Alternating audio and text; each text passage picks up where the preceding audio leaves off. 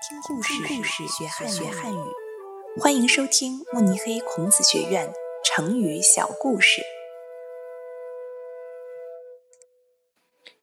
刮目相看。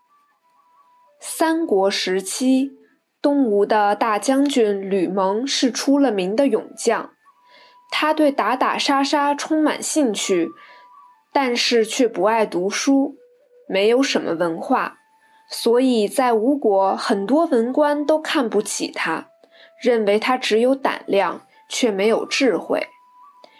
东吴国国主孙权劝他多读书，多多积累知识，懂得人生的道理，免得让别人看不起。吕蒙听从了孙权的建议，开始努力读书学习。之后。另一位将士鲁肃来到吴国，和吕蒙商讨对付敌人的对策。吕蒙提出了非常好的观点和看法，令鲁肃非常惊讶。